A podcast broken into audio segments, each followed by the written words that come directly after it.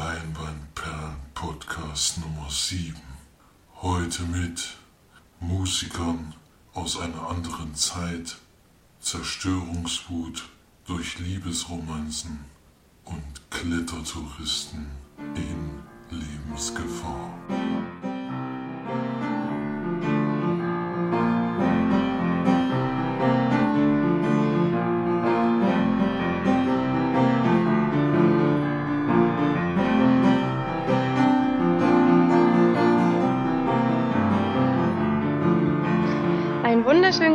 Und herzlich willkommen zu unserem neuen Podcast. Wir begrüßen euch jetzt wieder die Marge, der Flori Servus. und der Felix. Grüße. Heute haben wir wieder heiße Themen. Felix hat wieder ein paar News für euch und startet damit doch gleich.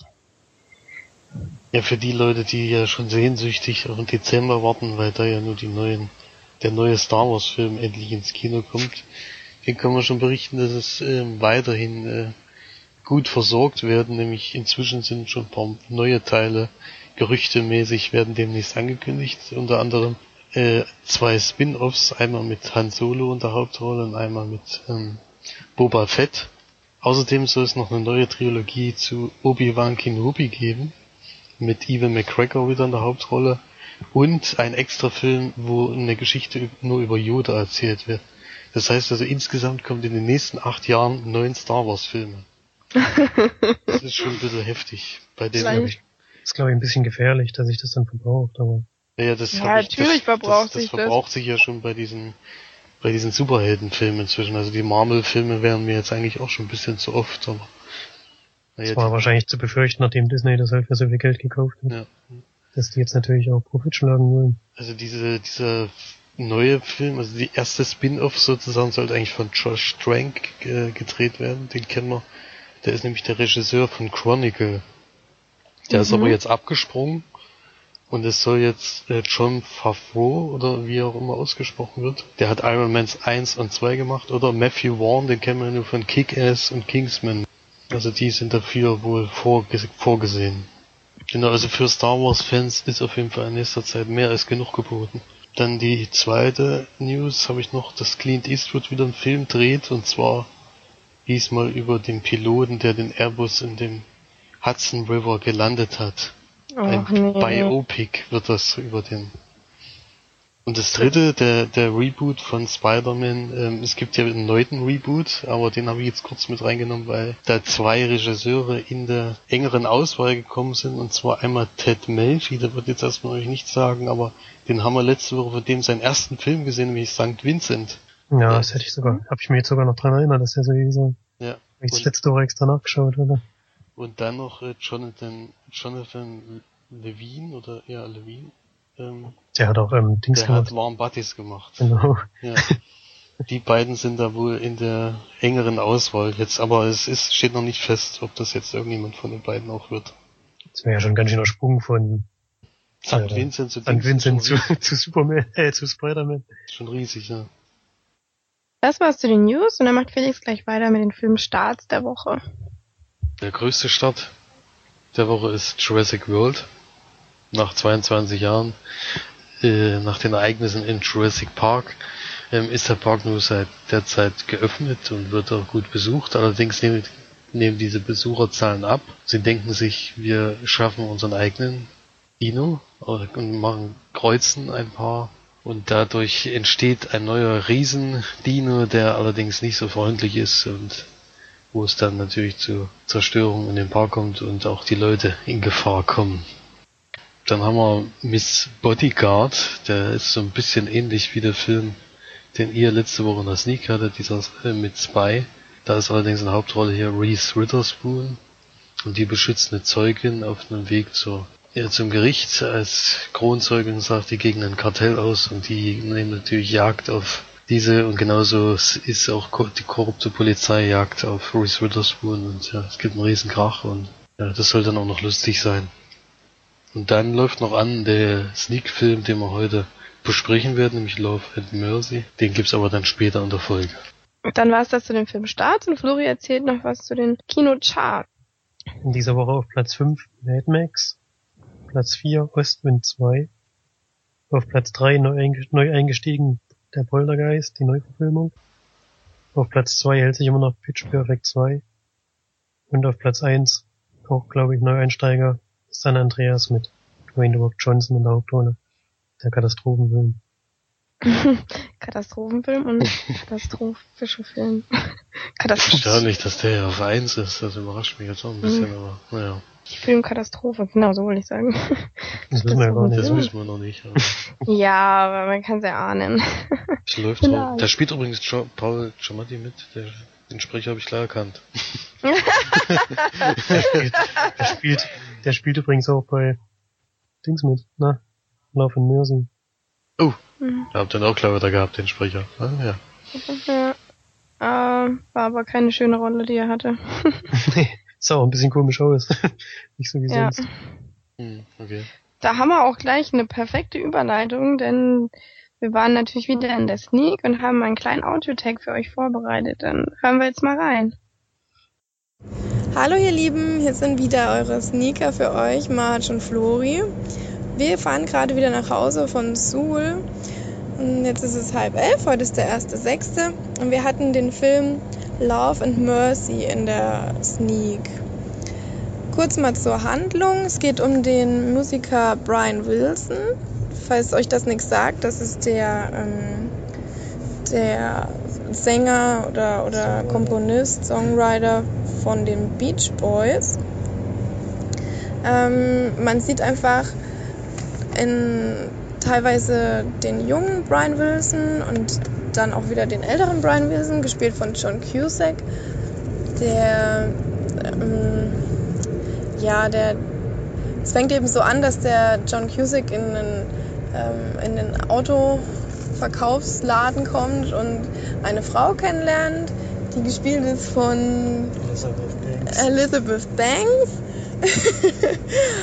und ähm, wie die beiden sich dann quasi miteinander anfreunden und auch verlieben und sie dann aber irgendwann mitbekommt, dass ähm, John Cusack doch eine recht ja, gespaltete Persönlichkeit hat und von seinem Psychologen sehr unterdrückt und misshandelt wird sozusagen.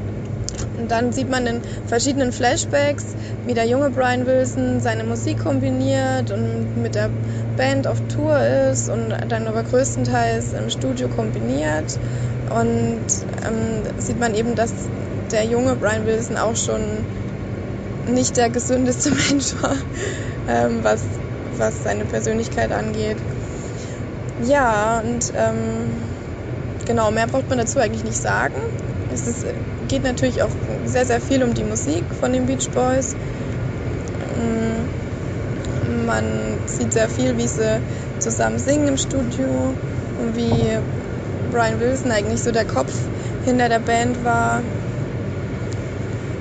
Ja, das reicht, glaube ich, eigentlich zur Zusammenfassung.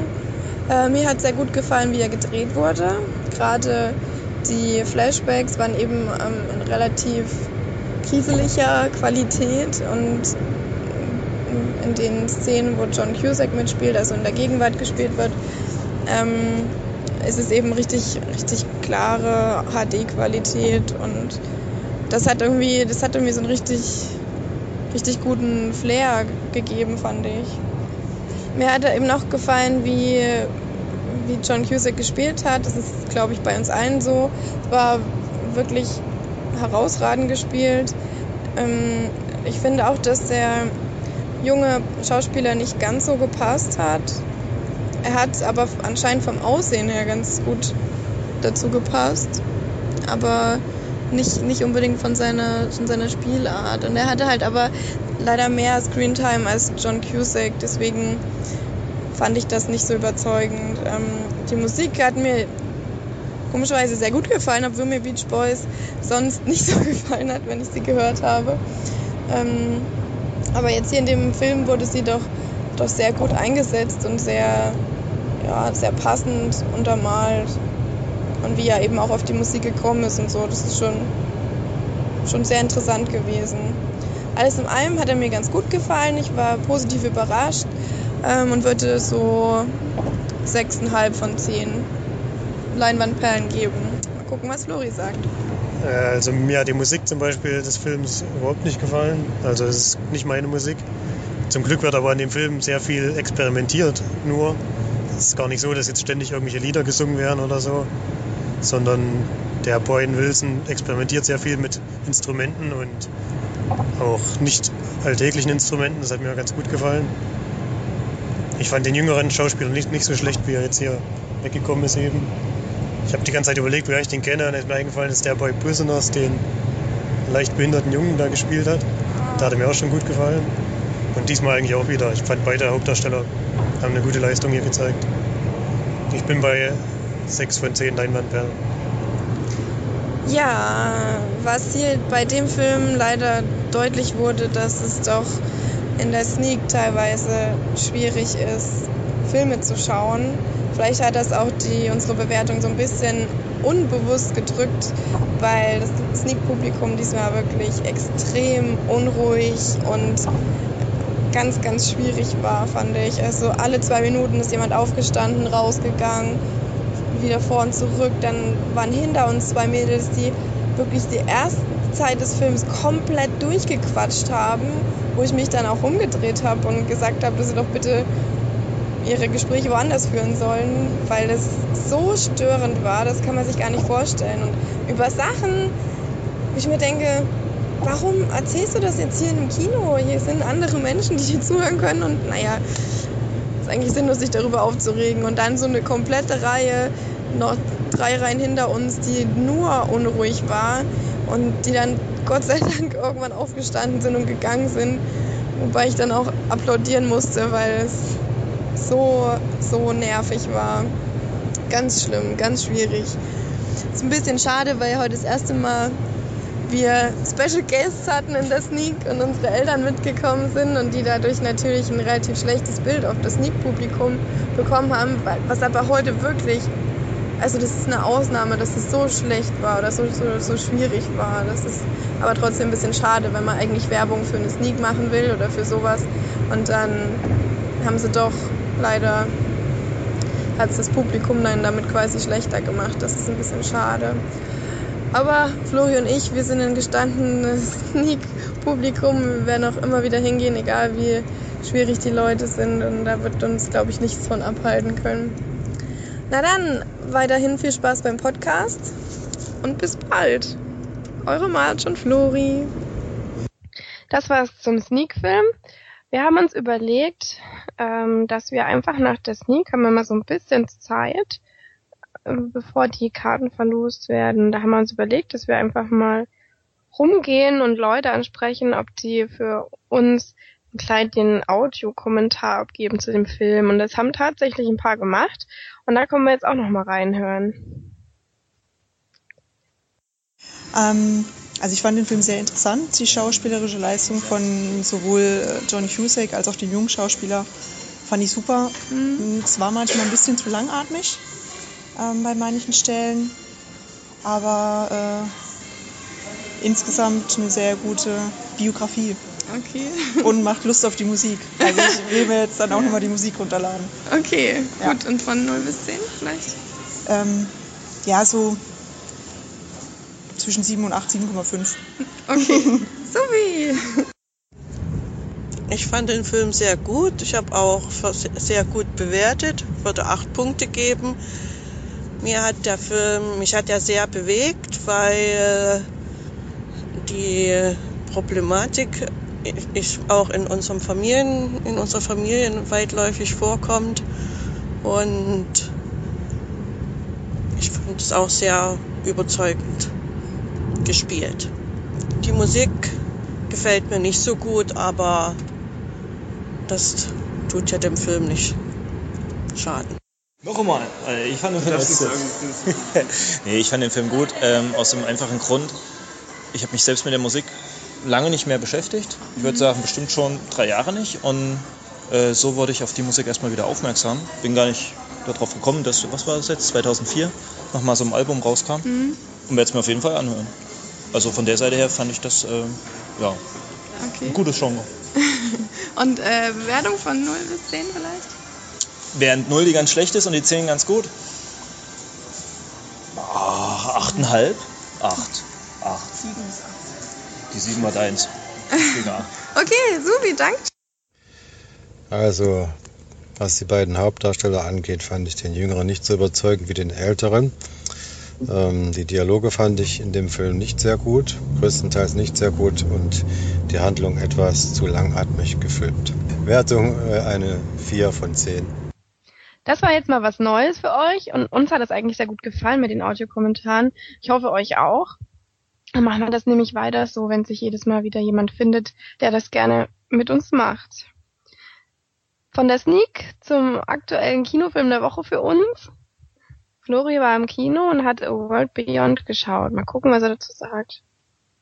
Ja, das ist ja die neueste Disney-Verfilmung. Die Hauptrollen spielen George Clooney und Wood Robertson. Und am Anfang des Films sieht man beide, wie sie in Rückblicken die Geschichte des Films eigentlich so erzählen. Angefangen mit George Clooney als kleinem Kind, der zu einer ähm, Ausstellung fährt, wo Erfindungen von Menschen gezeigt werden und er bringt auch selbst eine selbstgebaute Erfindung mit. Die funktioniert allerdings noch nicht so richtig und deswegen wird er da wieder weggeschickt. Wird dann aber von einem kleinen Mädchen ähm, eingesammelt und ähm, nach Tomorrowland, nämlich eine andere Welt in einer anderen Dimension geführt. Und dort erleben sie dann erstmal ein paar Abenteuer und dann gibt's dabei einen Cut. Und wir sind ungefähr 40 bis 50 Jahre später, würde ich sagen, ungefähr. Und man sieht jetzt Ruth Robertson, wie sie, äh, sie spielt Casey und versucht, versucht ähm, den Abbau einer Raketenabschussrampe zu verhindern. Wird dabei aber geschnappt und kommt ins Gefängnis. Und als sie dort wieder rauskommt, findet sie auf einmal bei ihren Sachen, die sie zurückbekommt, einen Anstecker. Und wenn sie den berührt, dann wird sie immer automatisch in diese Parallelwelt Tomorrowland ähm, katapultiert, sage ich jetzt mal. Das äh, funktioniert aber nur sehr kurz und dann ist die Wirkung des Buttons irgendwie vorbei. Und das junge Mädchen, das wir am Anfang schon von äh, zusammen mit George Clooney gesehen haben, ähm, nimmt nachher Wood Robertson mit und auf einer Reise versuchen sie George Clooney, der jetzt natürlich gealtert ist, zu finden und mit ihm gemeinsam dann nach Tomorrowland zu reisen. Ob das funktioniert oder nicht, werde ich jetzt natürlich noch nicht verraten. Also es ist ja eine Disney-Verfilmung und ich finde, das sieht man auch ziemlich deutlich. Es sind nämlich sehr bunte Farben und sehr jugendlich gemacht, würde ich jetzt mal sagen. Also für mein Alter war das jetzt nicht unbedingt der richtige Film. Ich hatte so ein bisschen gehofft, dass es so in die Richtung geht wie Fluch der Karibik, dass es auch lustig ist. Fand ich aber eigentlich fast gar nicht.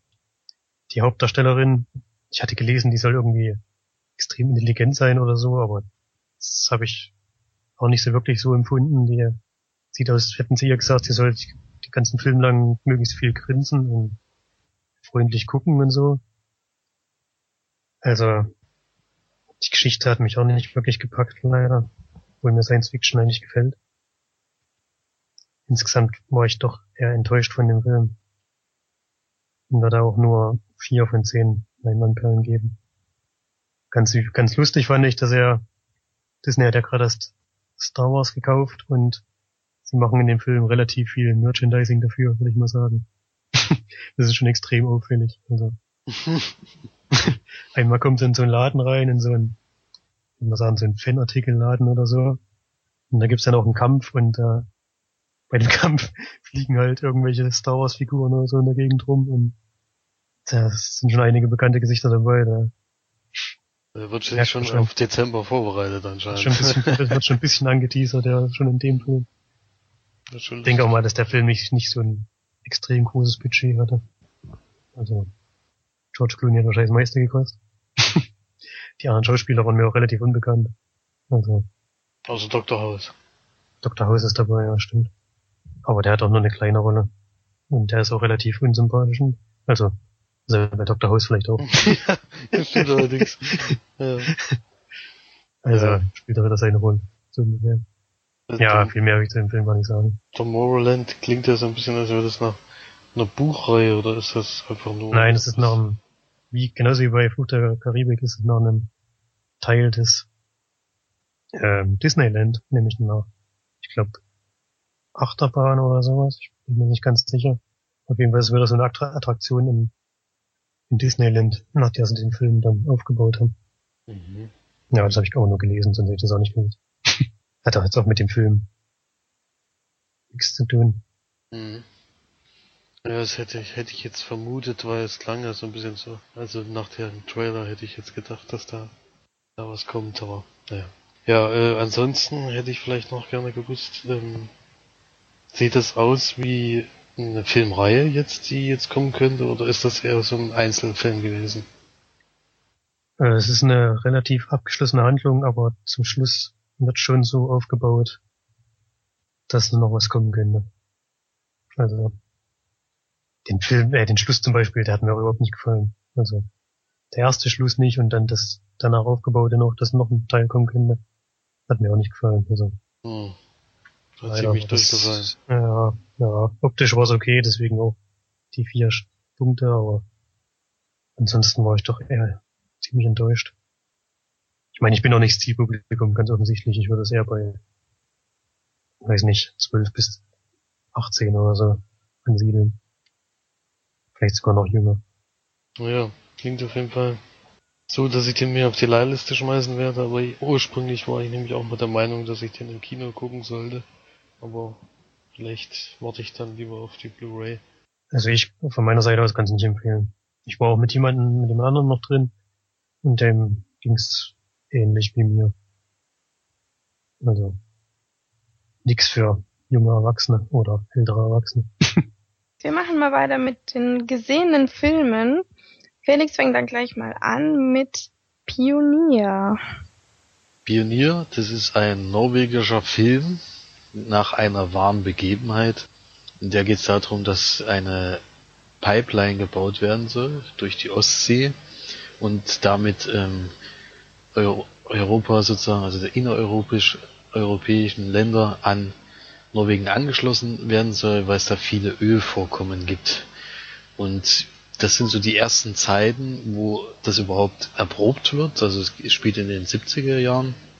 Und es geht erstmal darum, dass die norwegischen Bauarbeiter und amerikanische Bauarbeiter darauf trainiert werden. Die haben sich nämlich zusammengeschlossen da, dafür würde dann USA am Ende was abgreifen von der ganzen Geschichte, jeweils Prozente. Und es geht erstmal darum, dass die auf diese Tiefen vorbereitet werden. Die werden also in so Druckkammern eingeschlossen und werden trainiert, also werden äh, bis zu dieser Höchststufe, die die aushalten müssen, runtergefahren und dann äh, sozusagen im Wasser mussten die dann Schweißarbeiten äh, erledigen und sowas. Und darum geht es erstmal in der ersten kurzen Zeit. Dann werden die aber zum ersten Mal runtergeschickt. Das ist dann 500 Meter tief ungefähr. Und es ist aber erstmal nur ein Testlauf. Bei dem passiert aber ein großes Unglück und der Hauptdarsteller, der Petter heißt er, der versucht dann raus, herauszufinden, ob da die USA äh, ihre Finger im Spiel hatten, weil er hat irgendwie keine Erklärung, warum das, was passiert ist, äh, passieren konnte. Also die Ärzte können das auch nicht nachvollziehen und er vermutete eine Verschwörung. Ja, also wie gesagt, ist nach einer wahren Begebenheit. Wie genau das jetzt allerdings äh, habe ich jetzt nie, noch nicht nachgelesen. Die USA sind äh, greifen da auf jeden Fall mit ein und haben da was mit damit also die ganzen Forschungen laufen von USA jeweils die Luft äh, die Luft, die die einatmen und äh, diese Druckkammern, wie die befüllt werden, ist alles von USA-Gas, deswegen gehen die erst, also geht er selber natürlich erstmal von der USA als Übeltäter aus, aber wie das jetzt weitergeht oder ob das jetzt wirklich der Fall ist oder ob es da doch nochmal eine Wendung gibt, werde ich jetzt nicht verraten. Wie, was ich sagen wollte, wie nah das eigentlich an der wahren Begebenheit ist, kann ich nicht genau sagen, weil die am Ende wird es dann schon ein bisschen ab, abstrus. Also wenn es da wirklich so gelaufen ist, dann äh, ist es schon heftig auf jeden Fall. Äh, was auffällt, ist, wie schwer diese Arbeit eigentlich ist. Also das wurde sehr gut eingefangen, weil nicht nur diese Unterwassersequenzen sind extrem gut gedreht gewesen äh, und die bauen dann sozusagen so eine Kammer auf, in der dann sozusagen das Wasser abgelassen werden kann, so eine Glocke. Und dort drinnen machen die im Endeffekt die Schweißarbeiten. Und das war sehr gut dargestellt. Man konnte sich das hier immer gar nicht vorstellen. Wie schweißt man eigentlich unter Wasser? Damals ging das glaube, heutzutage gibt es sogar Möglichkeiten, im Wasser zu schweißen, aber damals äh, haben sie sozusagen so einen luftleeren Raum geschaffen, äh, wasserleeren Raum geschaffen, mit Luft gefüllt und haben da drinnen geschweißt. Und das dann immer alle paar Meter. Und vor allen Dingen, was interessant war, ist, wie taucht man eigentlich wieder auf aus so einer Glocke? Oder aus so einer Drucksituation. Die kommen nämlich erstmal hoch in ihre Druckkammer und dann bleiben die zwei Wochen da drinnen nur liegen. Und der Druck wird langsam wieder erhöht. Das heißt, du arbeitest einen, äh, einen Tag, fährst hoch, bleibst zwei Wochen in der Druckkammer, damit du dich wieder an den Druck gewöhnst. Dann hast du eine Woche Urlaub und dann gehst du wieder hin und arbeitest wieder einen Tag, dann bist du wieder zwei Wochen in der Druckkammer. Du musst immer so lange da drin bleiben, das muss schon extrem anstrengend und harte Arbeit gewesen sein. Krass. Das ist schon heftig.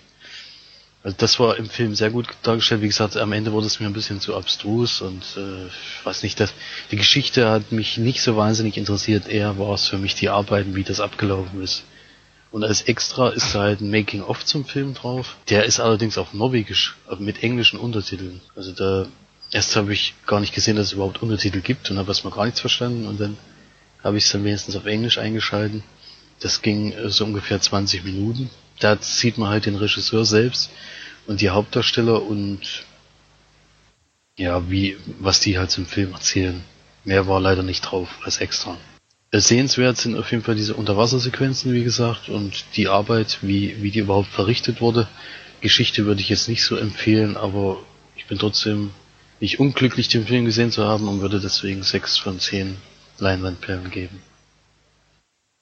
Na, klingt doch aber trotzdem ganz interessant. Wie lang ging der? Äh, der ging 90 Minuten, also der ist jetzt nicht Überlänge mhm. oder sowas. Also Vielleicht ein ja. bisschen, vielleicht 100 Minuten, aber es war jetzt kein Film, der jetzt Überlänge hatte. Ja, das klingt doch ganz okay. Gut, dann machen wir jetzt einfach gleich weiter. Und zwar hat Felix noch einen Film geguckt, der nennt sich The Homesman. Ja, zu dem kann ich mich ziemlich kurz halten, weil der lief bei mir auch nur 20 Minuten. Ähm, ich war ja damals echt kurz davor, da ins Kino zu gehen und ähm, hätte, bin jetzt ganz froh, dass ich das nicht gemacht habe, weil es ist so ähnlich wie der Trip, äh, der große Trip. Das äh, Phänomen, also man begleitet ja ähm, Tommy Lee Jones und Hilary Swank auf der Reise mit drei verrückten Frauen, die auf ihre verschiedenen Weisen verrückt sind in ihrem Wagen. Und in den ersten zehn Minuten kommt es erstmal zu der, oder wird die Frage aufgelöst, warum fährt sie die überhaupt und warum ist Tommy Lee Jones dabei? Das soll so ein bisschen lustig sein, diese Kombination, aber ich konnte irgendwie nicht lachen. Die Hilary Swank Figur ist halt extrem, ja, die will eigentlich einen Ehemann haben und eigentlich will sie mehrere, ja, will sie Hilfe von einem Mann bei ihrem Hof haben und denkt, äh, versucht da die Nachbarn, die halt äh, keine Frau haben, sozusagen einzuladen und sie zur Heirat zu führen, aber die wollen das alle nicht und nimmt dann diesen Tommy Lee Jones, den sie auf dem Weg findet, dann mit. Zwischen denen scheint es wohl so eine Freundschaft dann im Endeffekt zu geben, aber es war mir dann, äh, ja, die Frauen es drehen halt ein bisschen ab und was weiß ich alles, aber das war mir einfach alles zu lang gezogen und im Western ist meistens langgezogen und wenig Action, aber da gab's ja keine. Also man begleitet die einfach nur und dann fahren sie halt durch die Wüste und machen wieder Pause. Dann waschen sie sich im See und dann steigen sie wieder ein und fahren wieder weiter. Das war mir dann einfach zu langsam und dann habe ich halt auf, ein, auf die Zeit geguckt, dann waren 20 Minuten vorbei und ich konnte gedacht, nee, das wird nichts mehr, das ist einfach nicht meine Art von Film. Deswegen wollte ich mich da noch kurz halten. Ich wollte aber vor allen Dingen da die Extras herausheben, weil da haben sie sich sehr viel Mühe gegeben. Zum Beispiel ist die äh, Pressekonferenz von Cannes mit dabei, wo die Pressevertreter jeweils Fragen stellen. Da war allerdings der Nachteil, dass die Fragen nicht eingeblendet werden, sondern die antworten einfach nur auf irgendwas, dann kommt ein Schnitt und dann kommt wieder eine Antwort. Also man weiß leider nicht, äh, welche Fragen jetzt direkt gestellt wurden, aber die Antworten waren halt selber interessant. Vor allem, dass Luc Besson einer der Initiator war, den Film zu drehen. Der hat dann auch ein bisschen was beantwortet, was ich jetzt halt schade fand, diese drei Frauen, die die Verrückten gespielt haben, die waren auch mit dabei, die haben zum Beispiel keine einzige Frage gekriegt in diesen, die saßen einfach nur rum, also die haben nichts gesagt. Das war entweder was rausgeschnitten oder die haben wirklich keine Fragen gekriegt, keine Ahnung. Also es ist wirklich nur Hilary Swank und Tommy Lee Jones und Luke Besson, die da Fragen beantworten. Dann gibt's äh, zwei große, äh, ja, ein großes Making-of und ein großes Behind the Scenes, die überschneiden sich auch nicht, das finde ich immer ganz gut. Trotz der Interviews in den Teilen. Und da werden die Drehorte auch äh, schön aufgezeigt. Das sind wirklich schöne Orte. Diese Weitaufnahmen, da will ich auch gar nicht absprechen, dass die schön sind. Das ist ähnlich wie bei der große Trip mit diesen Sichten auf diesen Wanderweg. Die sind natürlich äh, sehenswert, aber das macht für mich trotzdem den Film da nicht äh, besser sozusagen. Deswegen, also für mich selbst war es nichts. Ich wüs wüsste jetzt nicht, ob ich es euch empfehlen könnte. Vielleicht liege ich da auch falsch, aber ich denke, der würde euch wahrscheinlich nicht gefallen. Hm, aber wer Western allgemein mag und wer gerne Extras schaut, den kann man da auf jeden Fall auch mal die Blu-ray empfehlen. Vielleicht was für ein Lars von Nerd Talk, der, der guckt auch gerne Western. Zum Beispiel, genau. genau. halt mal ein wirklichen Western aus der Jetztzeit gedreht, also aktueller Western. Vielleicht, hm. vielleicht wäre das was für ihn, ja. Aber für mich selbst war es jetzt nichts. Ja, schade. naja, nicht jeder Film kann was sein. Nee, nee, man muss es dann auch ehrlich mal zugeben. Das ist dann halt manche Genre, es kann einem ja nicht alles gefallen, leider. Das ist ja so. Es wäre ja komisch, wenn einem alles gefallen würde, genau. Das stimmt. Ja, dann kommen wir zum nächsten Film. Das ist diesmal ein Film, den ich ein bisschen besprechen möchte.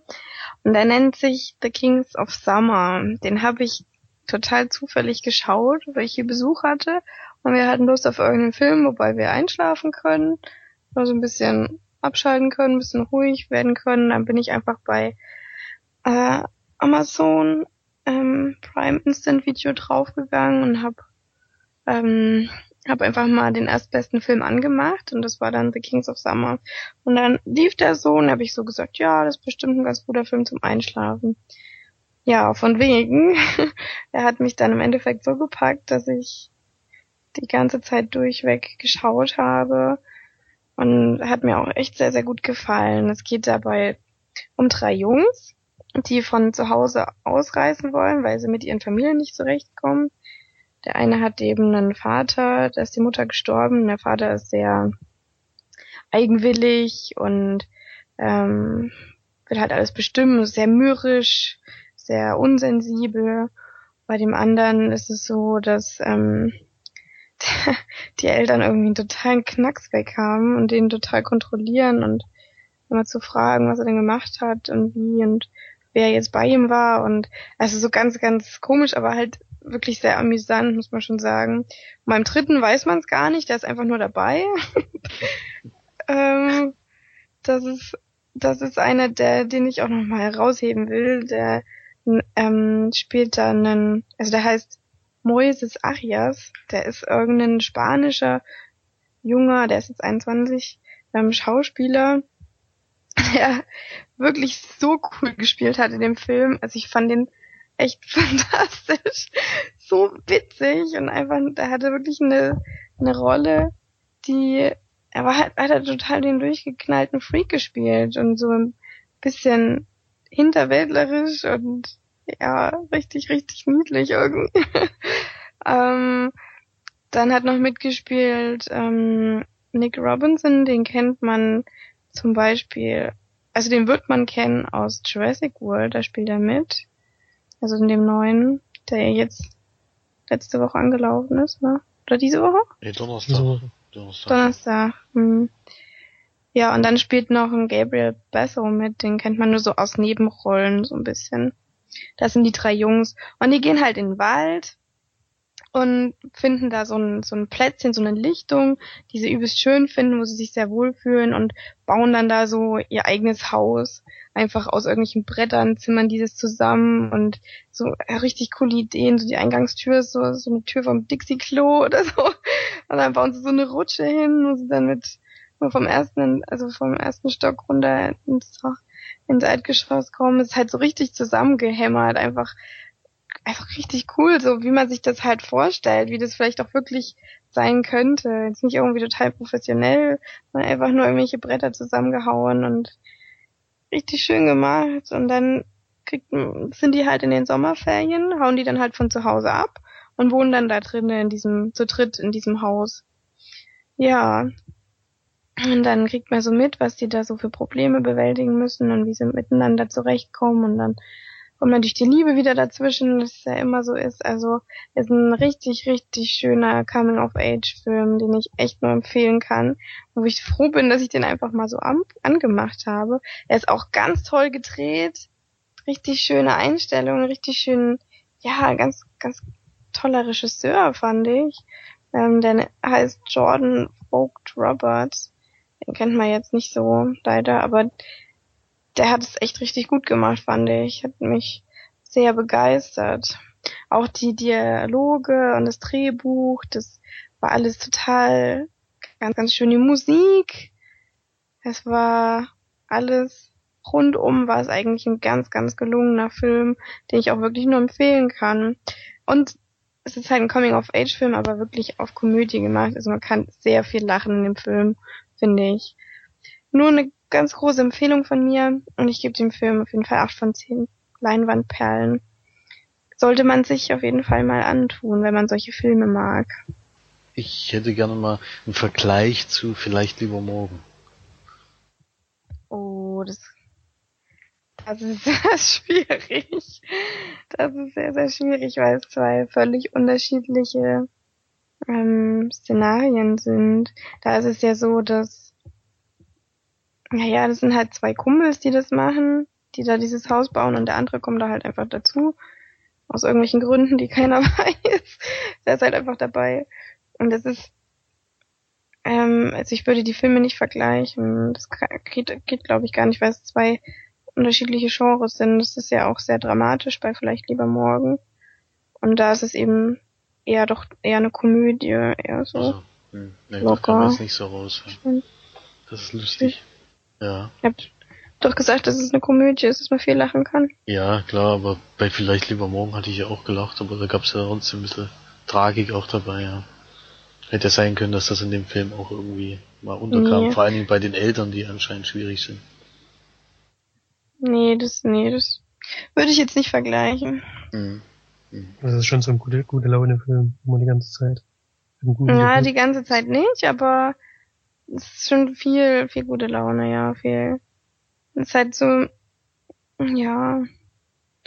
Man kann schon sagen, dass das ein klischeereicher Film ist, aber die Klischees wurden halt so amüsant und schön umgesetzt, dass man das gar nicht als negativ sehen kann, sondern schon sehr, ja, so wie man das halt vielleicht auch wirklich selber gemacht hätte, als so junger junger Spund. ich hab, musste da auch manchmal an euch denken, wie ihr früher in den Wald gegangen seid und eure Hütten da gebaut habt in Heinspitz. da musste ich ein paar Mal dran denken. Jeder, ich meine, das ja, ist ja wirklich so, dass die, ja, ja, das ist halt ein richtiges Haus. Wohnblöcke. Haben wir gebaut. Es ist halt so, dass die wirklich abhauen von zu Hause, dass die Eltern nicht Bescheid wissen, wo die sind und die dann auch suchen und das ist noch so ein bisschen mit dabei und ja. Aber das ist dann in dem Punkt unrealistisch, dass die dann wahrscheinlich in diesem Wohn in dem Haus da gewohnt haben, oder? Nee, hat nee, das war nicht Hat man schon gesehen, dass das, äh, was sie da gemacht haben, auch zum Leben reicht, sozusagen. Ja, ist ja nicht ja. einfach nur ein Holzdings zusammengeschustert ist und dann leben die dann dort fertig. Naja, doch, die haben halt dann sehr, schon sehr primitiv gelebt. Also die hatten natürlich kein fließend Wasser oder irgendwas, keinen Strom.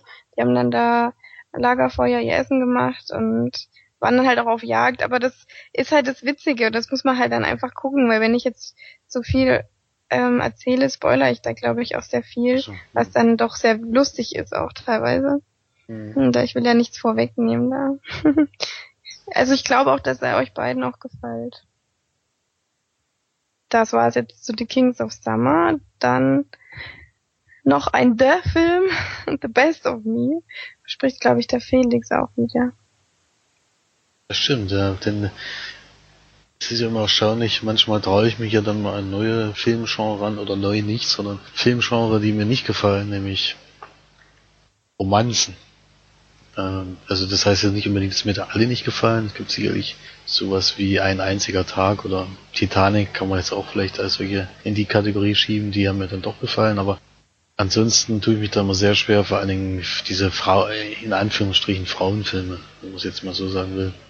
In The Best of Me ist genau das dann halt geboten, diese Liebesgeschichte zwischen zwei, die als, als Jugendliche halt zusammengekommen sind und durch einen Vorfall äh, getrennt wurden und dann nach äh, ja, 20, 21 Jahre später wieder aufeinandertreffen durch einen Mann, der sie beide in ihrem Testament erwähnt hat und gesagt hat, die beiden sollen ähm, das Haus am See kriegen und sein Haus und sich aufteilen. Und dadurch treffen die überhaupt nach 21 Jahren wieder aufeinander.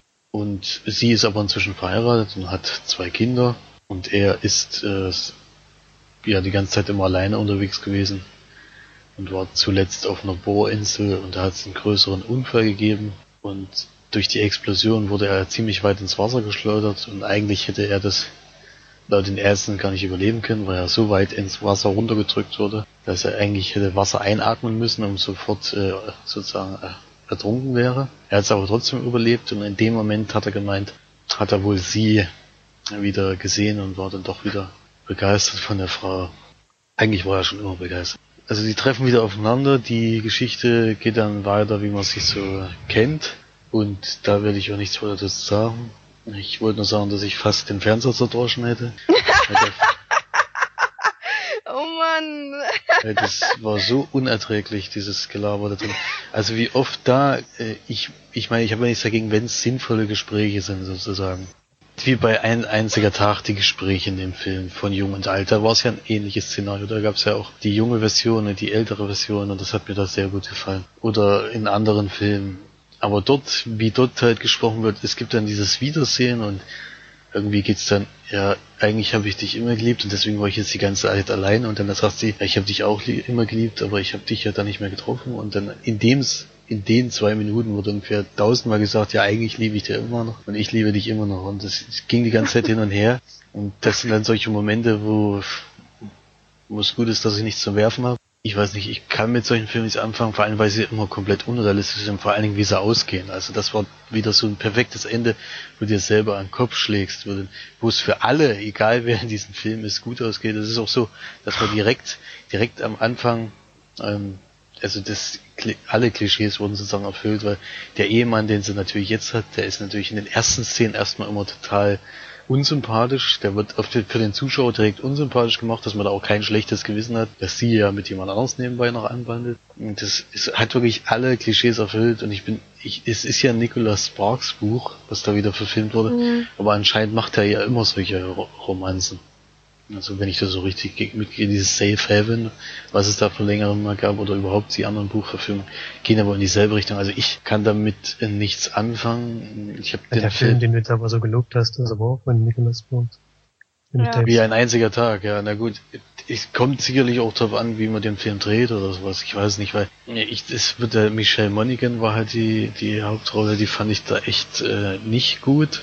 Also die weibliche Hauptrolle. Den männlichen weiß ich jetzt gar nicht den Namen. Aber die beide fand ich halt nicht gut und ich fand die Dialoge halt schlicht. Das ist halt äh, unvorteilhaft, vor allem weil halt und dieses Perfekte halt. Bei Wie ein einziger Tag, da gibt's ja immer noch Punkte, wo man dann auch selber an äh, persönlich ein bisschen mitfiebert und auch mitfühlt. Das hatte ich in dem Film überhaupt nicht, also in keiner Minute.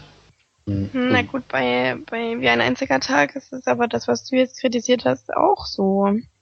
Da ist es zumindest weil dann heiratet sie ja auch jemand an oder lernt jemand anderen kennen und dann wird der uns ja auch als äh, Nee, eigentlich, also der war nicht unsympathisch.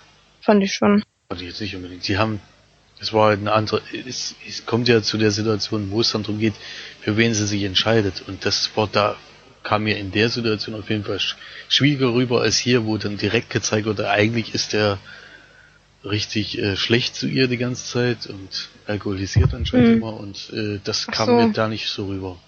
Mhm, da war es mhm. eher so ein Zwiespalt, da habe ich auch den Zwiespalt so mitgekriegt zwischen den beiden. Da konnte ich mich jetzt nicht für ein. Klar ist man äh, für Ryan Gosling, weil es Ryan Gosling ist, aber der Best of Me ist auf jeden Fall gerade eben auf Blu-ray rausgekommen und es lief ja jetzt auch gerade wieder ein Nicholas Sparks Buchverfilmung im Kino.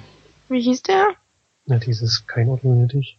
Ach ja, stimmt. Kein Ort ohne dich hieß er genau. Kommt jetzt wirklich fast alle zwei Jahre kommt der jetzt ein Film raus. ey. Ja, der, der Best of Me ist ja sogar vom letzten Jahr. Also das ist sozusagen jetzt schon in ein Jahr. Safe Heaven, der Sonne auch nicht so lange her. Nee, der ist auch noch nicht so lange her. Also anscheinend sind die ziemlich beliebt, die Bücher, und werden gerne verfilmt, aber das Buch fand ich jetzt nicht so toll.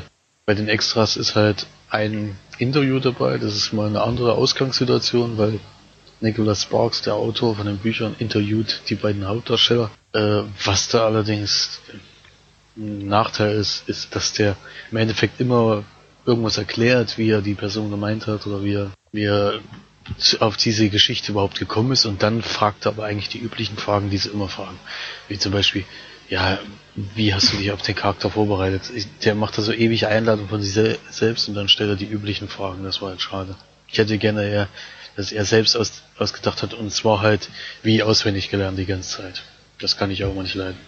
Das hat man ja auch ganz oft in Extras, dass man die ganze Zeit denkt, irgendwie erklär, äh, ist das vorher abgesprochen, wie die darauf antworten. Und sie antworten dann natürlich auch perfekt, ohne Unterbrechung immer. Und ist auch natürlich, loben das natürlich alles in den Himmel bis zum Obersten. Und das, das kann ich mir immer nicht anhören. Also ich hätte gern realistische äh, Gespräche. Das hätte mich, die Ausgangssituation hätte mich interessiert, aber so wie es dann umgesetzt war, war's. Ja, schade. Also kein Film für mich, nicht mein Genre. Und äh, ich traue mich trotzdem manchmal einen Film ran. Und, äh, der Film baut dann halt leider nichts. Ja, aber ganz ehrlich, wenn ich jetzt schon immer sehe, Nicholas Sparks hat ein Buch geschrieben, das verfilmt wurde, das, die Filme gucke ich mir schon gar nicht mehr an, weil das irgendwie schon vornherein ist mir das irgendwie klar, dass die unfassbar schnulzig und ähm, naja, Sie laufen halt Halt extrem gut im Kino. Das ist halt das, was mich immer wundert. Deswegen habe ich den halt auch mal reingeguckt, weil das ist ja bei den Top äh, 20, glaube ich, ist der, glaube ich, im letzten Jahr von Besucherzahlen mit drin. Und das, äh, ja, denkt man natürlich, das könnte vielleicht dann doch mal was äh, Sinnvolles. Wie ein einziger Tag bin ich auch nicht von einfach so drauf gekommen sozusagen, sondern Durch durch viele positive Bewertungen. Und es gibt ja auch viele positive Bewertungen zu dem Film, aber es ist halt dann doch äh, nicht meins. Ist halt kein muss ja auch nicht. Ja. Naja, das würde ich jetzt nicht unbedingt behaupten, aber nicht so gestellt und so äh, extrem vorhersehbar, wo alles, weil, wo alles eigentlich in der ersten Sekunde klar ist und dann werden nur alle Klischee, Klischees noch äh, in, in der Reihenfolge erfüllt und dann ja auch diese Trennung, die da im Endeffekt da kommt, die war auch wieder, da haben sie unbedingt, mussten sie einen dramatischen Grund einbauen, der war völlig, äh, naja, nicht so nicht. Egal. ja, reicht zu dem Film, würde ich sagen. Reicht dann auch zu dem Film, ja. Hast du schon eine Wertung abgegeben? Ja, aber Okay. da würde ich mich jetzt schwer tun. Also ich würde vielleicht einen halben geben. nee, nee, ich würde vielleicht, äh, wenn man jetzt die Blu-ray insgesamt sehr bewertet, dann würde ich schon ein von zehn Leinwandperlen geben. Weil das, ja. Ich, Eine Mega-Steigerung zu einem also, halben. ich weiß nicht, äh, ich will halt nicht null geben, weil null ist wirklich äh, Legend of Hercules Style. Das ist so würde ich das jetzt nicht betrachten. Also das war es nicht, aber es war schon. Und das Geile ist, dass wirklich bei uns allen nur noch Legion of Her- Hercules das sieht. Oder Kopf oder Zahl haben wir, habe ich auch noch zum Beispiel, den hatte ich damals auch noch nie gesehen, mit Daniel noch damals. Das ist auch einer der schlechtesten Filme, die ich jemals gesehen habe. das ist auch noch herauszuheben, ja. Ja, Hm. ja, also da würde ich schon drüber ansetzen, aber ich würde ihn jetzt nicht empfehlen für welche, die sich mal wieder an. Ach ja, es war ja auch noch die Special Edition, die True Love Edition, die noch mal ein bisschen länger geht als diese Originalfassung. Ich weiß aber nicht wie viel länger. Also da ging eine Stunde 57, glaube ich. Wie der Kino, wie die lange die Kinofassung ging, weiß ich nicht. Also das hat es jetzt nicht besser gemacht, sondern eher noch unerträglicher. Aber die kürzere Fassung gab es auch auf der Blu-ray, aber ich weiß, ich habe leider nicht nachgeguckt, wie wie lang die jetzt ging. Hm. Naja, jetzt glaube ich, haben wir zwei, Felix und ich, ein bisschen zu, genug geredet. Machen jetzt nämlich mal Flori weiter mit The Bay. Unser Genau. letzter The-Film. Das ist nämlich ein Horrorfilm aus den USA von 2012 und Regie hat Barry Levinson geführt. Und es geht in dem Film um eine Kleinstadt in Amerika. Äh, die machen gerade Feiern zum Unabhängigkeitstag am 4. Juli. Und dann ereignen sich irgendwie komische Dinge in der Stadt. Also alle Menschen sind auf der Straße und langsam passieren irgendwelche unerklärlichen Ereignisse. Leute bekommen irgendwelche Ausschläge oder teilweise liegen sogar schon welche tot auf der Straße. Man kann sich nicht so richtig erklären, was da jetzt überhaupt los ist. Und ähm, aber nach und nach kommt dann doch ziemlich schnell raus, dass so etwas irgendwas mit dem Wasser zu tun haben muss, was dort in der Bucht ist und auch ins Trinkwasser gelangt ist. Irgendetwas. Wobei ich jetzt aber noch nicht verraten will, was es dann im Endeffekt auch ist. Das sollen sich dann die Leute doch eher selber anschauen. Ähm, was mir ganz gut gefallen hat an dem Film, wir hatten ja vor ein paar Ausgaben den Film End of Watch, den ich so gelobt hatte, weil der so einen ganz bestimmten Stil hatte. Einen Dokumentarstil, kann man sagen. Und das ist bei dem Film hier eigentlich ganz ähnlich. Es werden auch wieder sehr verschiedene Kameras genutzt. Zum Beispiel irgendwelche Digitalkameras von Touristen oder Handykameras von Betroffenen. Oder so eine Praktikantin für so einen Fernsehsender läuft dort rum und soll dort eigentlich die Aufnahmen machen für den Feier von dem Unabhängigkeitstag halt. Und die ähm, interviewt dort halt auch die Leute und äh, nach und nach kommt man dann halt so ein bisschen mit, was da vor sich, vor sich geht und was da passiert ist. Aber da will ich natürlich noch nicht zu viel verraten. ähm, ich habe ein bisschen einen kleinen Fehler gemacht, dass ich den Film geguckt habe, während ich Armbrot gegessen habe. Das, das kann ich schon mal nicht empfehlen. Denn es sind schon Szenen drinne, die ein bisschen, wo ein bisschen schluckt, die auch ein bisschen eklig sind. Aber jetzt nicht unbedingt vom Blut her oder so, sondern von den Dingen, die dann halt da so vor sich gehen. Das kann man schon so sagen. Also ein paar Schocker-Szenen sind auch drinne, aber es, der Film setzt doch immer eher auf, auf den Ekelfaktor, muss ich sagen. So dass man so ein bisschen abgestoßen ist von dem, was man sieht. Ja, aber das kann man dem ja nicht, nicht negativ anlassen. Ne? Ja, so viel dazu würde ich mal sagen. Viel mehr fällt mir noch gar nicht ein. Bei den Extras ist ein, also es ist ein sehr kurzer Extra, ist eigentlich nur ein Interview mit dem Regisseur, wo ein bisschen gezeigt wird, wie der Film gedreht wurde, aber der geht auch nur ein paar Minuten. Das war auch ein bisschen enttäuschend, die Extras, ehrlich gesagt. Ich würde dem Film so sechs, sechs Leinwandperlen geben. Von zehn. Ihr habt ihn ja beide auch gesehen, da würde ich gerne mal noch hören, ob ihr euch überhaupt noch erinnern könnt und wie er euch gefallen hat. Ja, erinnern kann mich da schon. Den hattest du ja geschenkt bekommen, ne? Das war ja. Den habe ich, glaube ich, ja. Hast du geschenkt bekommen, weil bei uns, bei March und mir ist es noch ein bisschen witziger, die Geschichte, warum wir den Film gesehen haben. Es war nämlich mal wieder wegen dem Cover, wie bei The Pact. Mhm. Das hat uns, äh, manchmal kommt es ja vor, dass wir durch reinlaufen und uns das Cover angucken und dann äh, deswegen einen Film kaufen, was eigentlich ziemlich dämlich ist, aber weil da kann es auch jeder Grottenfilm sein, aber bisher haben wir das nur zweimal gemacht und zweimal war das jetzt keine Totalausfälle, der Pact ja sowieso nicht. Und da war es auch der Fall. Und ja, der Dokumentarstil zieht sich da auch wieder durch den ganzen Film, was ich ganz gut finde. Das gefällt mir auch bei Chronicle zum Beispiel sehr gut. Und ja, weil du jetzt den Regisseur so benannt hast, kennt man den aus anderen Filmen, oder? Ja, na klar.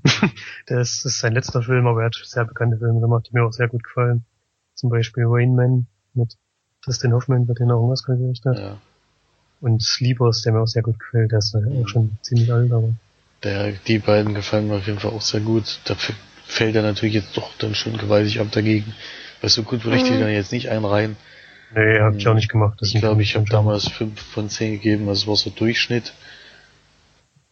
Weil es halt von den Darstellern her halt äh, die Schauspieler ja, waren halt wirklich äh, das sind Laiendarsteller, würde ich sagen. Laiendarsteller, zumindest die, größtenteils. Die mich jetzt nicht ja. überzeugt hatten. Good Morning ja. Vietnam hat er noch gemacht. Hm. also ich weiß, dass ich ihn eigentlich noch, also ich fand ihn eigentlich ziemlich geil. das weiß ich noch, obwohl er so eklig war, so wirklich so widerwärtig, weil der einfach so realistisch rüberkam und man sich vorstellen kann, dass das einfach wirklich passiert. Es ist nicht irgend so eine Geisterscheiße oder so, sondern mal was, was echt passieren könnte und was einen dann auch auch so diese Hautausschläge und oh, das war alles so widerlich. so richtig ekelhaft. Ähm, deswegen, dadurch, dass er so realistisch ist und halt durch diese Dokumentationsstil, wie er gedreht wurde, ähm, hat er mir halt so gut gefallen. Aber es ist halt wieder, man merkt halt, es sind nicht die tollsten Schauspieler und auch wenn es jetzt ein guter Regisseur war, es gibt schon ein ich denke paar. aber, das war mit Absicht so. Ich glaube, die wollten auch. nur- ja, deswegen hat es aber den Film nicht gut getan, Also ich. Unbekannte kann ich ja verstehen, aber die sollten ja dann trotzdem für sich dann Ja. überzeugen können. Vielleicht lag es ja auch ein bisschen an der deutschen Synchronisation. Ich hab, das kann man jetzt natürlich nicht nachvollziehen, weil ich, wir hatten den auf jeden Fall auf Deutsch geguckt. Ja. Und der Also ich- Regisseur hat halt, der Regisseur hat halt nach dem Film gesagt, er wollte damit halt aufrütteln gegen Umweltverschmutzung und so.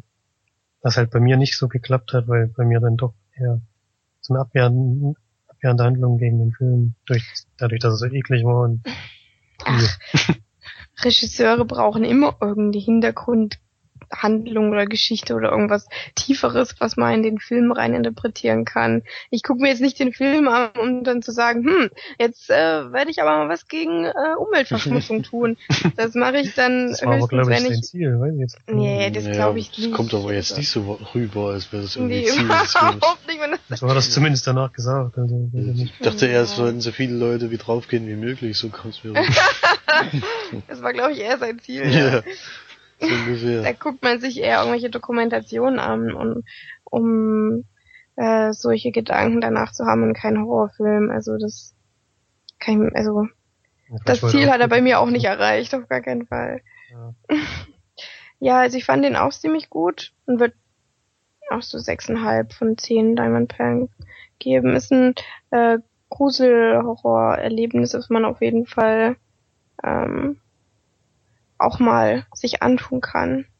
Es passiert auch ziemlich viel, also Ja. ziemlich langweilig. Es geht auch nicht lang. relativ, knapp geht über. auch relativ schnell, äh, geht's los. Ja. Geht halt relativ zackig. Ist auch ganz cool gemacht. Und ja. Man weiß halt erstmal nicht, what the fuck, was ist hier los? Und das ist, ja, das ist richtig cool gemacht eigentlich. Mhm. Kann man sich auf jeden Fall mal antun. Dann kommen wir jetzt von einem Horrorgeschnetzel zum Action Blockbuster Gedöns. Felix will mal ganz kurz noch was zu Transformers sagen. Tra Transformers Age äh, 4 Age of Extinction war, war der Film, den ich mir jetzt mal wieder angeschaut habe. Allerdings hatte ich den damals schon im Kino gesehen und habe den jetzt nicht deswegen ausgeliehen, um den Film jetzt noch, also den Film habe ich natürlich nochmal geguckt, aber vor allen Dingen, weil bei den ersten drei Teilen mir die Extras so gut gefallen haben. Vor allen Dingen die Arbeit von Michael Bay. Es ist viel sicherlich CGI, aber was auf der Straße oder was mit realistischen äh, Vehikeln oder Menschen passiert, ist eigentlich immer noch handgemacht. Dass die Roboter da nicht wirklich rumlaufen, kann man sich vorstellen. Aber die Zerstörungswut ist dann halt alles handgemacht und das sieht immer sehr gut aus. Und da hatten sie sich bei dem ersten, hatte ich mir damals sogar selbst gekauft, hatten sich bei den extra sehr viel Mühe gegeben. Jetzt kann ich allerdings keine äh, Prognose abgeben, ob das eine Doppel-Disc Edition war und die haben mir nur die Film-Blu-ray geschickt, weil da gab es nämlich keine einzige extra. Das war, das war natürlich leicht enttäuschend. Deswegen kann man da jetzt gar keine, darüber hätte ich ja gerne erzählt, aber das, das war's dann leider nicht. Und ich weiß, ich hätte vielleicht, oder ich gucke einfach nochmal nachnehmen, weil der Film an sich ist auf jeden Fall die, der Reboot im Endeffekt, kann man fast sagen, mit Mark Wahlberg in der Hauptrolle. Es gibt auch eine neue Dame, also es ist nicht mehr die aus dem dritten Teil oder die aus den ersten beiden. Aber diese Frauenrollen in, in Michael Bay Filmen sind sowieso austauschbar, weil im Endeffekt sind die nur dazu da, um in irgendwelchen Ecken zu stehen und die ganze Zeit Oh mein Gott zu rufen, den ganzen Film über, weil irgendwas Mhm. explodiert. Im Endeffekt Und mit. Absatzschuhen äh, durch irgendwelche zerbombten Städte zu laufen. und immer, immer irgendwo Kratzer zu haben und ein bisschen dreckig zu sein. Und dann kauern sich in die nächste Ecke. Zu schwitzen. Schwitzen ist ganz wichtig. Bei Das, Frauen. das ist, äh, ja, ist ein bisschen, ja, jetzt sehe ich es gerade. Also es ist, die Blu-ray hat eine Bonus-Disc. Also da, deswegen kann ich da leider nicht zu den Extra sagen. Allerdings sehe ich gerade, dass nur das Making-of über zwei Stunden geht. Äh, das passt ja Ja. natürlich nicht auf die Filmdisc mit drauf. der dann schon, der Film geht nämlich ähm, 158 Minuten, glaube ich.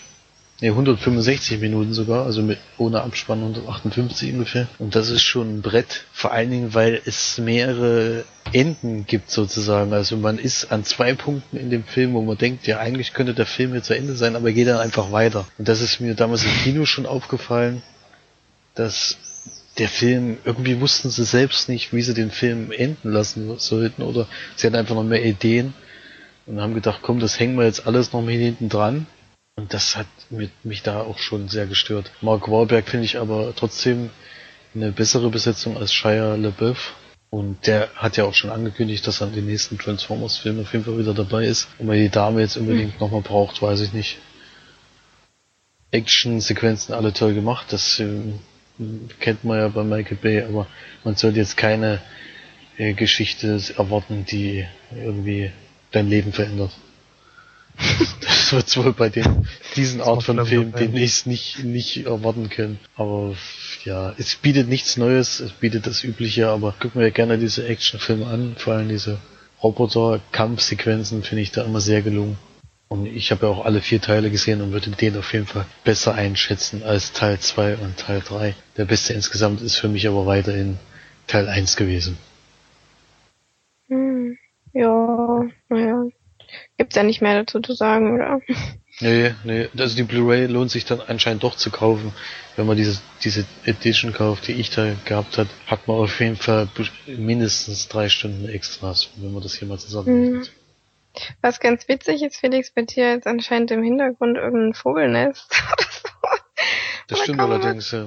Ja, das ist so Hintergrund. Sie klingt fast so, als würde ich draußen sitzen. ja, es klingt doch sehr angenehm, finde ich. So ja, das kann wie man ja. Frühling. Und könnte man als Hintergrundmusik oh. allgemein jetzt im Podcast einbauen. Ich mache eine Aufnahme. ja, oder so leichter Nieselregen oder so Wasserfälle oder so. Ja, das kann ich gerade nicht bieten hier, aber.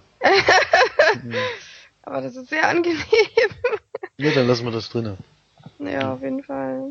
So, der letzte Film, den ich jetzt bewerte, Danach kommt noch einer, aber den, worüber ich jetzt rede, ist High Lane. Das ist aber auch ein Film, wie Felix vorhin gemeint hat, dass wir den nur geschaut haben wegen dem Cover von dem Film. Das weiß ich nämlich noch ganz genau, das ist schon ewig her. Da war ich mal in der Bibliothek in Jena, wo ich meine Ausbildung gemacht habe und habe das Cover gesehen und fand das Cover so geil. Hab's mitgenommen, mit nach Hause hier, wo auch meine Eltern, also unsere Eltern sind und da habe ich den dort mit Flori zusammen das erste Mal geguckt und habe eigentlich nur so aus Spaß, habe so gesagt, ey, hier, guck mal, das Cover, komm, wir ziehen uns den jetzt mal rein. Und haben gesagt, na, wenn nicht, spulen wir halt wieder oder machen aus. Und dann haben wir den Film angemacht. Und dann war das so ein unfassbar geiler Film. Für mich zumindest. Ich glaube, das war auch so diese, diese, dass ich das entdeckt habe und dass ich das mitgebracht habe und dann war es so ein cooler Film, dass ich dass ich den so, so grandios fand. Ähm, ich rede jetzt nur ganz kurz drüber. Es geht darum, dass ein paar Freunde zusammen eine Kletterpartie machen und so an so hängen, ein bisschen rumklettern und dann, ja, wird's eben, ja, wird's ein bisschen spektakulärer und da passieren einige, einige Dinge, ähm, die, ja, die einen wirklich wirklich gruseln lassen kann. Also ich weiß noch, dass ich da saß und an meinen Fingernägeln gekaut habe, was ich sonst nie mache, nur bei extrem spannenden Filmen. Es ist eben auch so, dass äh, ich extreme Höhenangst habe. Wenn ich dann solche Aufnahmen sehe, die, die dann, wo man wirklich extrem in die Tiefe gucken muss und dann auch dieses Thema behandelt, ähm, ist es für mich halt auch noch wirklich noch mal einen Ticken spannender. Ja, es geht halt nicht nur um dieses Klettern, dann passiert noch einige andere Sachen, äh, die man überhaupt nicht erwartet hat, was aber den Film auch wieder so cool macht und ähm, hat auch ein sehr cooles Ende und ein richtig, richtig cooles Making-of, das weiß ich noch, dass wir das Making-of danach geschaut haben und die gezeigt haben, wie sie gedreht haben und dass sie da wirklich auch an den Hängen gedreht haben und dann aber auch an den Hängen mit, mit Greens oder Bluescreen weiß nicht mehr so genau, mit irgendwelchen Drohnen. Und der Film ist ja schon älter. Der ist von 2009 und ist ein französischer Film, was ich gar nicht gesagt habe. Genau. Ähm, geht 81 Minuten, ist ab 16 und ist ein richtig, richtig cooler ist schon ein Gruselfilm, muss man schon sagen. Es wird auch teilweise ein bisschen blutig, aber trotzdem noch, ähm, ja, eben ist ja auch ab 16 noch auszuhalten und die, die Schauspieler waren auch cool und man konnte sich den echt richtig gut anschauen und auch wie die die Endszene gedreht haben, das haben sie in den, in den Making-of gezeigt und das war auch richtig interessant. Also da kann ich auch die Blu-ray definitiv empfehlen, sich mal zu kaufen und zu schauen, wie sie, wie sie das gedreht haben. Das ist eben wieder so ein kleiner Film, der auf die Extras Wert gelegt hat, damit man sieht, wie sie es gemacht haben, weil die wirklich nicht so wie die meisten Hollywood-Filme dann vor irgendwelchen, in irgendwelchen Studios, vor irgendwelchen äh, Screens ähm, filmen, sondern die äh, sind wirklich auf die Berge gefahren oder zu den Flüssen oder zu den Brücken und haben da richtig schöne Aufnahmen gemacht und richtig gruselig, ja. Flori hat ihn ja auch gesehen, mal gucken, was er dazu sagt. Ich würde mal, ich würde schon fast einen Horrorfilm nennen, also teilweise passieren schon sehr, also Dinge, die zumindest in vielen Horrorfilmen vorkommen. Was ich da cooler fand bei den Extras war halt, die hatten natürlich nur ein minimales Budget, ist ja klar.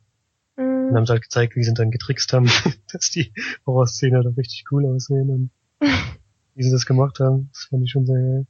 Und der Film an sich ja super spannend. Also man hat immer so ein beklemmendes Gefühl. Die erste Hälfte oder so sind ja meistens am Klettern, was ja auch schon immer eine gewisse Grundgefahr birgt. Und dann danach passieren dann halt noch andere Dinge, die wir nicht verraten wollen, die nochmal in eine völlig andere Richtung gehen, die aber natürlich dann auch fürs Insicht total spannend sind. Und das Konzept geht bei dem Film total auf, ich. Mhm. Das macht, das macht schon Spaß. Also, was heißt Spaß? Soll, muss, sollte schon ein bisschen Horrorfilm-Fan sein, denke ich mal, wenn man sich den Film anschaut. Für uns war es halt genau das Richtige, kann man schon sagen. Ja, wir haben es auch abends geguckt, war es dunkel und wir saßen wirklich davor. Ich habe gebannt auf diesen Bildschirm geguckt und dann habe ich zu Felix, äh, zu Flori gesagt, was ist das für ein geiler Scheiß? Oder wie spannend ist das ja eigentlich gerade? Weil ich dann, wir haben halt beide damit überhaupt nicht gerechnet. Das ist halt das, eigentlich das Coole gewesen. Ja, man kann sich mal das, das äh, Cover angucken. Das ist halt, dass die da am Hang hängen und so blutige Handabdrücke nach unten verlaufen Richtung Abgrund. Das ist halt richtig geil. Deswegen habe ich es nur mitgenommen. Ja. Wie würdest du ihn bewerten? Ach, acht Leinwandperlen von so auf jeden Fall. Hm. Felix, hast du ihn gesehen? Ja, oder? Also ich durfte ihn glücklicherweise dann nach mehreren Einprügelungen von Geschwistern, nachdem die den gesehen hatten, habe ich den mir auch angeschaut, äh, auch wieder mit Margarete zusammen. Die hatten kurz zuvor gesehen gehabt, weil die wollte unbedingt den nochmal mitgucken. Und ja, das ist sozusagen so ein Geheimtipp, würde ich jetzt mal sagen, Mhm. der unbedingt auch äh, mal weitergegeben werden muss. Ich weiß nicht, ich hatte von dem Film überhaupt noch nie was gehört. Es ist halt riesen Zufall, dass wir den überhaupt gesehen haben, aber es ist ja ähnlich wie Ja. bei den anderen beiden äh, Cover gekauften Filmen. Da war es halt ausgeliehen auch noch, also noch ein bisschen günstiger. Und ja, das ist so, wie man sich, ich weiß auch nicht, manchmal denkt man immer, in solchen Filmen denkt man immer, Horrorfilme zu machen ist echt einfach, weil die bedienen sich bei den üblichen Sachen, aber es ist trotzdem irgendwie so viel besser als andere Horrorfilme, die ganzen B-Movies. Ist im Endeffekt auch ein B-Movie, aber von den Darstellern her ist das ordentlich und von der Geschichte her ist es jetzt keine, die jetzt irgendjemanden vom Hocker reißt, aber die ist so gut gemacht von sich aus, dass man einfach die ganze Zeit gefesselt ist und klar ist es die Höhe, die da noch mit eingebaut wird, die dann natürlich ihr Übriges leistet, aber er funktioniert als äh, ja nicht jemand, der gerne Höhe mag, funktioniert er schon ganz gut. Und dann im zweiten Teil funktioniert er aber auch als Horrorfilm gut. Deswegen würde ich mich da bei 8 von 10 auf jeden Fall anschließen. Mhm. Und den auf jeden Fall mal zum Anschauen äh, empfehlen. Ja. Also den, der Regie hat da geführt Abel Ferry, der hat auch nur den Film gemacht, der hat keinen anderen Film gemacht. Was ich äh, ein bisschen schade finde, weil ich glaube, Der ist der wahrscheinlich könnte, auch kommer- kommerziell nicht erfolgreich gewesen sein. Mhm. Der war ja wirklich auch sehr, sehr angenehm gedreht. Also es war schon cool gemacht, auf jeden Fall. Also ich bin dabei, neun von zehn Leinwandperlen. Ich bin da immer noch sehr begeistert und jetzt, wo ich auch dies besprochen habe, habe ich wieder Lust bekommen, den Film zu schauen. also, ja, schaut ihn euch mal an und ich würde mich mal sehr interessieren, wenn ihr den geguckt habt, dass ihr vielleicht mal eine Rezession schreibt oder schreibt, wie ihr den gef äh, gefunden habt. Das würde mich, glaube ich, sehr, ja, sehr interessieren. Fände ich mal sehr schön, wenn ihr das machen würdet. Ich leider nur bei Maxdome, aber da zumindest in der Flatrate. Alle anderen Ja. nicht. Also wie gesagt, ich empfehle da auch die Blu-ray zu kaufen, weil die Extras da auch echt sehr interessant sind.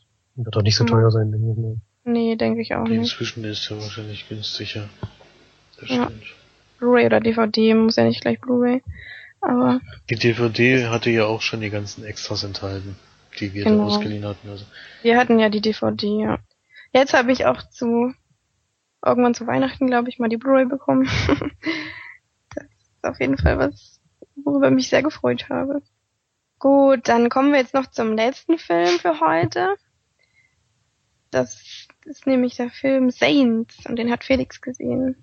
Saints, sie kannten kein Gesetz, der deutsche Untertitel. Es ist ein Gangsterpärchen, was am Anfang des Films auf der Flucht vor der Polizei ist. Man kriegt nicht mit, was ist eigentlich passiert. Äh, warum sind die jetzt auf der Flucht? Oder gab es einen Banküberfall? Oder sind sie irgendwo eingebrochen? Es, Im ersten Moment denkt man aber, es ist ein Banküberfall. Und die verschanzen sich dann in einem kleinen Häuschen. Und es kommt zu einer Sch Schießerei mit der Polizei. Und die Dame, die da dabei ist, trifft einen Polizisten in die Schulter und ergeben sich aber dann, weil es von der Menge her dann äh, keinen Sinn mehr gibt, äh, dagegen anzukämpfen. Es übernimmt aber ihr Freund sozusagen die Schuld und kommt dafür 25 Jahre ins Gefängnis. Kurz davor schwängert er allerdings noch die gute Dame. Das ist auch einer der Gründe, warum er es dann jetzt übernommen hat. Damit sie auf jeden Fall draußen bleiben kann, das Kind Kind großziehen kann. Und es gibt dann noch so einen älteren Herrn, der ein Freund von den beiden ist, der sie anscheinend auch ein bisschen mit großgezogen hat, der ihr dabei hilft. Das Ganze läuft dann nur noch über Briefkontakt ab. Er kriegt einmal ein Foto geschickt und äh, es geht wohl über sechs Jahre in diesem Gefängnis. Nur über Brief und äh, sie können ihn aber nicht besuchen. Und er versucht aber immer aus diesem Gefängnis auszubrechen. Hat es wohl schon fünf Versuche gehabt, dadurch hat sei- seine Laufzeit von seinem Gefängnisaufenthalt leider immer verlängert, so dass er jetzt zu dem Zeitpunkt dann gar nicht mehr rauskommen würde, äh, bevor er wahrscheinlich stirbt und daher seine Tochter nie sehen würde. Das treibt ihn natürlich noch viel mehr an und schafft dann diesen Ausbruch auch durch, das ist aber, wird aber gar nicht gezeigt, also das ist ganz kurz abgehandelt. Er ist einfach draußen in dem Moment, also sie kriegt es dann mit durch die, durch diesen älteren Herrn, der, der sie unterstützt der ihr aus, auch ein Haus zur Verfügung stellt zum Beispiel. Und für ihn ist natürlich wichtig, jetzt diese beiden zu holen und zu fliehen und eine neue Heimat zu finden. Und hinter ihm ist aber nicht nur die Polizei hinterher, sondern auch Verbrecherbande, würde ich jetzt sagen, die ihm auch auf die Fersen sind. Also hat er wahrscheinlich gar nicht irgendeine Bank bestohlen oder halt eine Bank, wo da von denen Geld angelegt war, weil umsonst werden sie den jetzt nicht jagen, aber es wird nie erwähnt, warum sind die jetzt auch auf seinen Fersen sozusagen. Ja, ob er das schafft mit seinen Frauchen und seinen Töchterchen wegzukommen oder ob es anders ausgeht, könnt ihr euch selber ansehen. Ich würde dem Film ja, 5 von 10 Leinwandperlen geben, weil es war, ich fand es schauspielerisch nicht so gut. Und dies, das Drehbuch hat mir jetzt auch nicht gefallen. Weil halt vieles offen bleibt und ja, mehr möglich gewesen wäre, vor allem von den Schauspielern her. Also es war Casey Affleck hatte da die Hauptrolle. Den kennt man ja aus mehreren Filmen, zum Beispiel letzte, letztens erst aus Auge um Auge. Und ja, bei den Extras ähm, gibt's ein Behind the Scenes. Das ist ja fast immer das gleiche wie ein Making of. Dann Outtakes zum Film, äh, Musikvideos kann man sich noch anschauen, zu dem, was direkt für den Film produziert wurde. Dann diese geschnittenen Szenen, was man sowieso kennt, und dann eine Ross Brothers Dokumentarfilm. Gut, dann schließen wir jetzt hier mal ab mit den ganzen Filmen. Haben wir ja wieder viel geredet. Und kommen jetzt noch ganz kurz zur besten Rubrik hier. Nämlich March empfiehlt heute mal Nerd Talk. Letztes Mal habe ich einen Kinocast empfohlen. Dieses Mal ist es Nerd Talk. Das ist auch Podcast über Filme. Einer der Podcasts, die wir selber auch gerne hören und viel hören. Und den haben wir auch zumindest am Anfang relativ viel ähm, zu verdanken, dass wir unseren Podcast überhaupt jetzt ausleben können. Deswegen wollen wir die natürlich hier auch gerne noch nennen. Ähm, ist ein längerer Podcast, der geht länger als unserer, der geht immer so zwei bis zweieinhalb Stunden, aber ist auch wöchentlich und kann man definitiv auch mal reinhören. Sind, einer davon ist ein Filmwissenschaftsstudent mittlerweile, andere arbeitet ja irgendwas mit Computertechnik, ist ja nicht so, hat zwar nichts mit Film zu tun, aber ähm, es ist auf jeden Fall ein schönes Zweiergespann die, die das jetzt zu zweit noch machen. Vorher waren sie ja zu dritt teilweise. Aber der eine ist jetzt ein bisschen abgesprungen. Kann man auf jeden Fall auch mal reinhören, gefällt uns sehr gut und wird jetzt hier ganz groß empfohlen von mir. Und dann war es das jetzt schon wieder mit unserem Podcast. Wir bedanken uns ganz sehr natürlich, dass ihr eingeschaltet habt und freuen uns über jegliche Downloadzahlen, über alle Facebook gefällt mir Angaben. Unterstützt uns ruhig ein bisschen und unterschreibt ruhig noch ein paar Kommentare, da freuen wir uns sehr. Und ja, schaut mal wieder vorbei und hört demnächst wieder rein, wenn wir wieder mal unseren Podcast aufnehmen. Na dann, bis bald. Tschüss. Tschüss. Tschüss.